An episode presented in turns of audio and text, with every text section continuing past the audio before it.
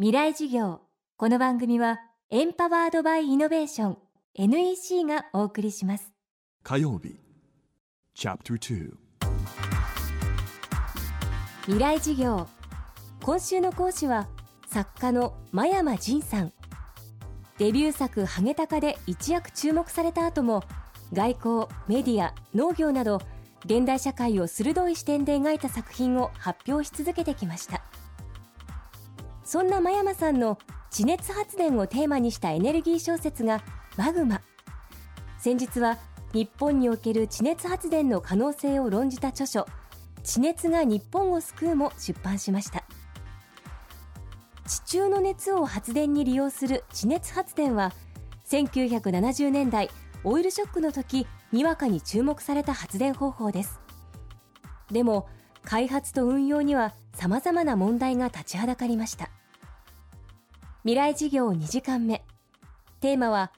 地熱の普及を阻む壁。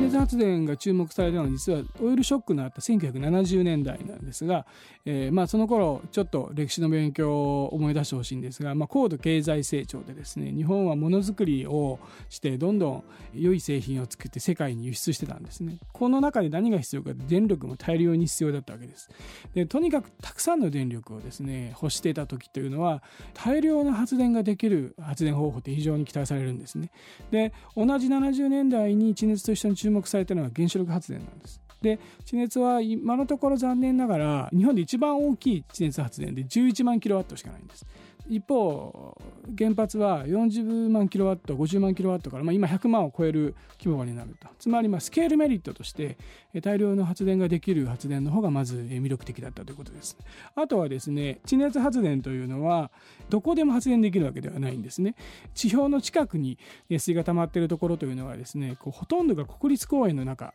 のようなところが多いんです。で、もし発電をしようとするとですね、場合によってはこう自然破壊するかもしれない。で実はその初期の頃に残念なことにその自然破壊が、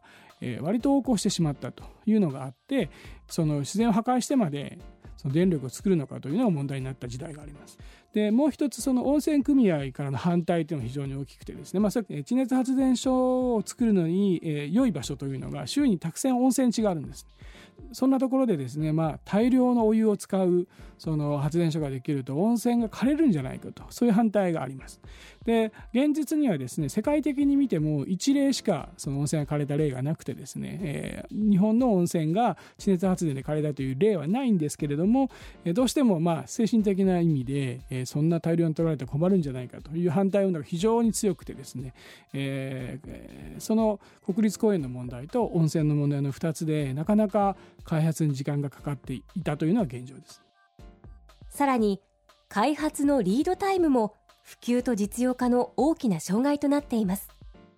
リードタイムは何かっていうとこれから発電所を作りますよって決めてからですねこれから発電しますよっていう、まあ、実際に営業開始するまでの年数が長いと言われてるんです。でまあ最低10年って言われてるんですね。で大した大きさの規模ではないにもかかわらず10年もスタートから発電までかかると非常に大きい、まあ、これはどうしてかというと